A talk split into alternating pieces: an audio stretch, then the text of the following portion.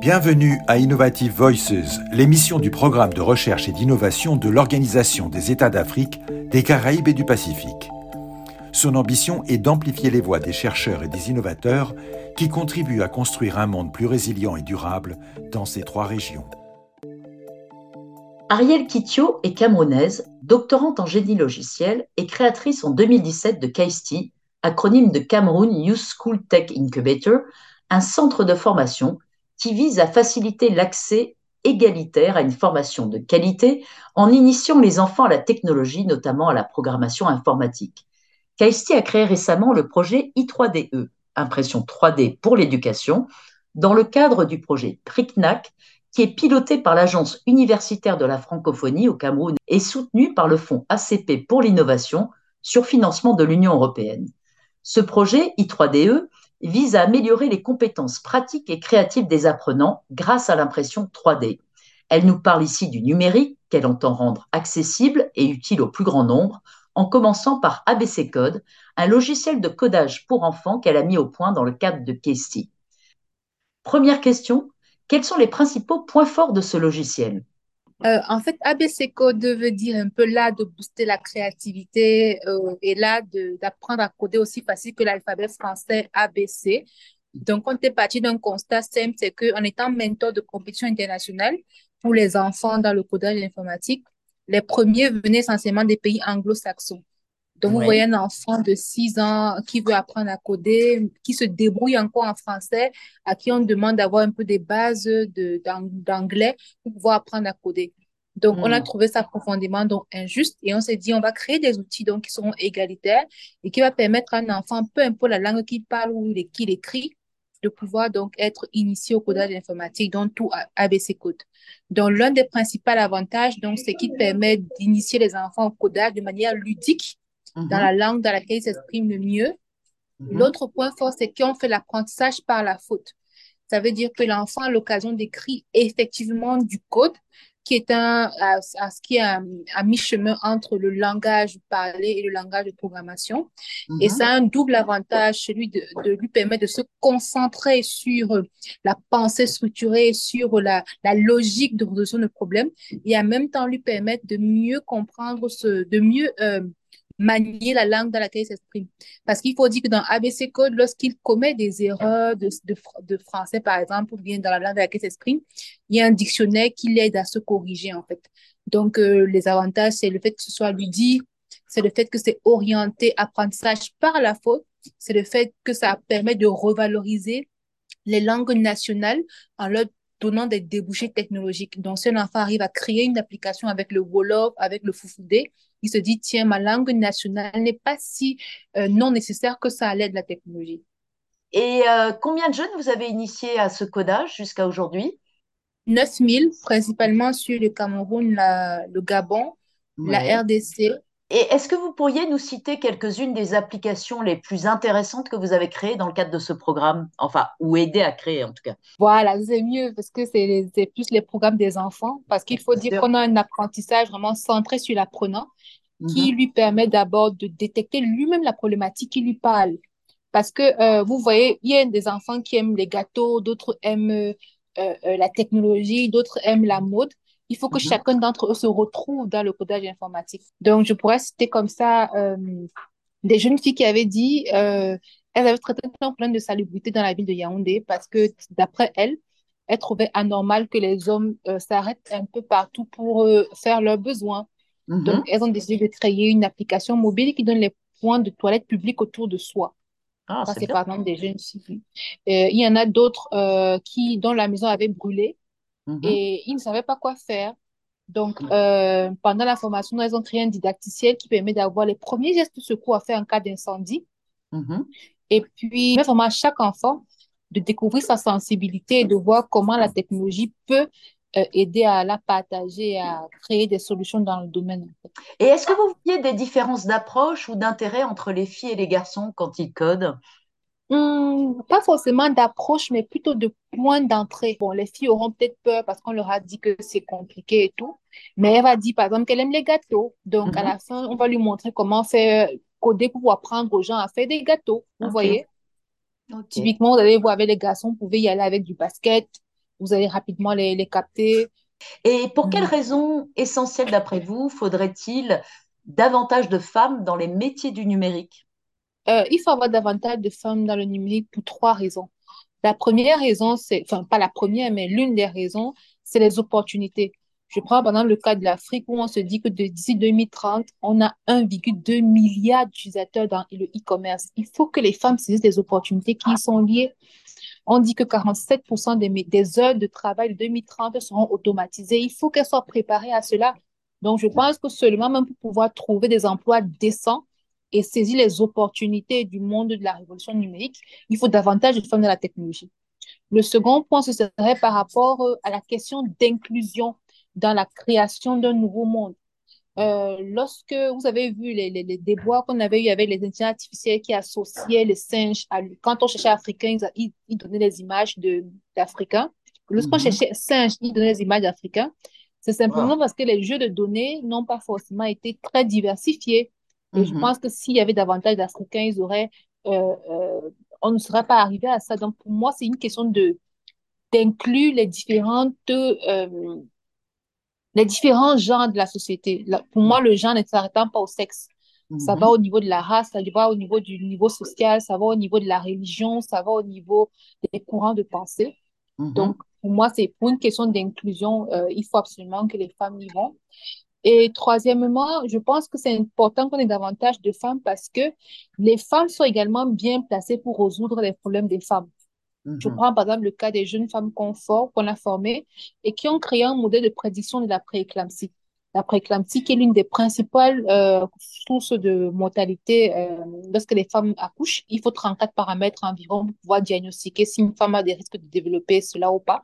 Mm-hmm. Et généralement, ici, au Cameroun, on, prend, on a un médecin pour environ 2000 personnes. Donc, vous vous rendez compte que c'est très facile de faire des erreurs de diagnostic.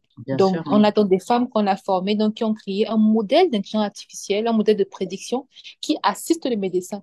Donc, voilà comment des femmes euh, utilise le numérique pour résoudre le problème des femmes. Votre leitmotiv, c'est souvent de dire il faut démystifier l'informatique, la rendre beaucoup plus accessible au grand public. Qu'est-ce que vous faites euh, concrètement pour changer les choses dans ce domaine? Euh, Vous avez ces programmes informatiques, de codage informatique, quoi d'autre encore?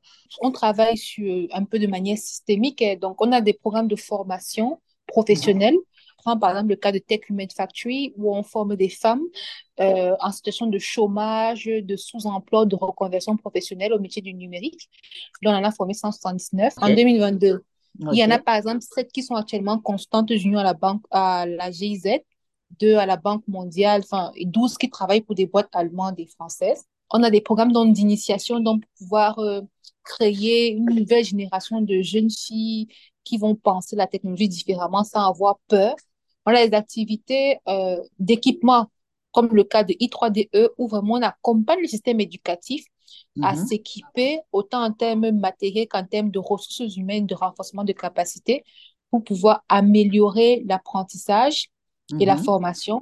Et puis, on mhm. est partenaire technique du ministère de l'Éducation de base et des, organisations onusiennes, donc, pour euh, un peu améliorer la qualité de l'enseignement et de la formation grâce au numérique et faciliter l'accès donc aux populations vulnérables, aux filles, aux réfugiés, entre autres. Qu'est-ce qui empêche, selon vous, euh, votre pays, mais même plus largement euh, en Afrique, qu'est-ce qui empêche une montée en puissance des femmes dans les métiers du numérique, selon vous? Hmm, Vous avez bien fait de dire de manière globale, parce que plus le temps passe, plus les statistiques sont même un peu moins bonnes qu'avant. Oh, il y a le stéréotype euh, externe, c'est-à-dire la population qui dit c'est compliqué, c'est pour les hommes et tout. Il y a le mhm. regard elle-même, euh, c'est-à-dire elle-même qui se dit c'est compliqué pour moi, je ne suis pas assez forte ou bien je n'ai pas les capacités pour le faire. Mhm. Maintenant, il y a les disparités d'accès aux ressources, euh, ressources Internet, disparité d'accès aux compétences. Il faut dire qu'au Cameroun et en Afrique subsaharienne en particulier, euh, lorsque les parents n'ont pas de, beaucoup de ressources, ils choisissent généralement de scolariser le garçon. Il y a le gros travail, il y a la communication. Et c'est là où j'accuse souvent un peu le discours un peu hypocrite que les, que, que l'écosystème tient parce que euh, on voit très vite les, les, qui sont les égéries de, de, des marques, des grosses boîtes. C'est jamais des techniciennes, c'est jamais des scientifiques, c'est jamais des femmes de la tech. Donc, les jeunes ne peuvent pas aspirer à devenir ce qu'ils ne voient pas et ce qu'ils ne connaissent pas. Oui, donc, il leur faut des rôles modèles. Bah, justement, on va parler des leviers clés actionnés pour changer la donne. Donc, il faudrait plus de rôles modèles et, les rendre plus visibles. Quels autres leviers vous auriez en tête pour changer la donne? Il faut une volonté politique euh, parce que je prends le cas de mon organisation. 9000, c'est bien, mais c'est extrêmement petit parce que euh, l'éducation est une question de droit. C'est une question, ça ne doit pas être un produit de luxe, donc il faut que les gouvernements accompagnent. Bon, le gouvernement du Cameroun est en train de, de le faire. Donc, il faut une véritable euh, volonté politique de, de, de, faire changer les choses, de mettre des mesures incitatives qui accompagnent les, les, les organisations qui ont choisi de, se, de travailler dans ce secteur-là. Parce qu'il mhm. faut dire que l'éducation est un peu le parent pauvre de, de, de des projets à impact. Hein. C'est plus mhm. facile de, subventionner la santé que l'éducation parce que mhm. les retombées de l'éducation, c'est sur du long terme. Donc, c'est n'est pas forcément. Oui, c'est ça. C'est pas politiquement intéressant, c'est-à-dire que les retombées ne sont pas forcément euh, très rapides. Mais donc, euh, euh, l'éducation, donc ça démarre très tôt, effectivement. Et après, pardon, excusez-moi.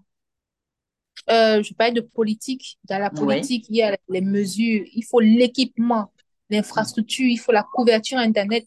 En 2020, on a dit que la moitié de la planète est connectée, mais malheureusement, en Afrique subsaharienne, on a à moins de 30% des personnes qui sont connectées à Internet. Mm-hmm. Sachant que connexion à Internet, c'est accès également aux ressources.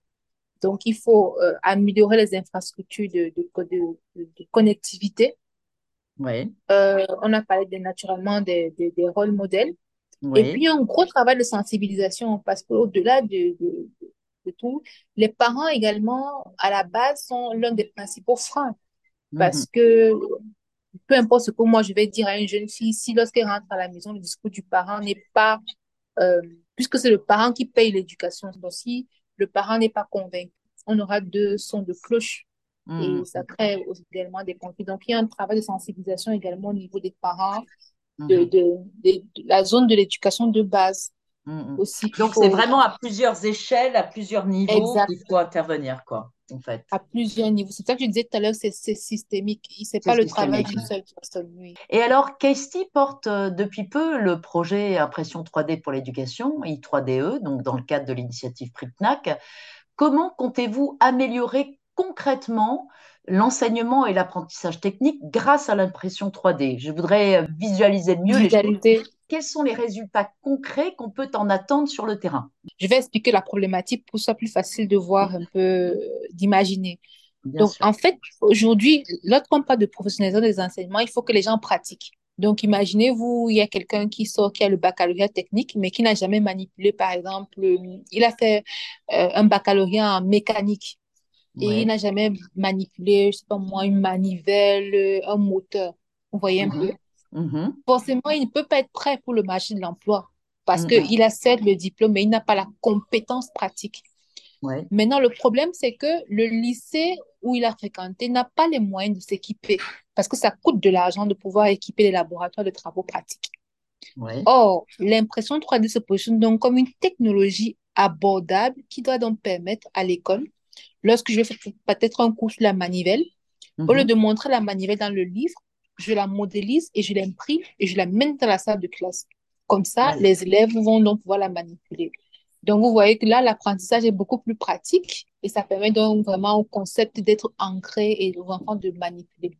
Donc, dans ce projet-là, on travaille dans sur quatre piliers.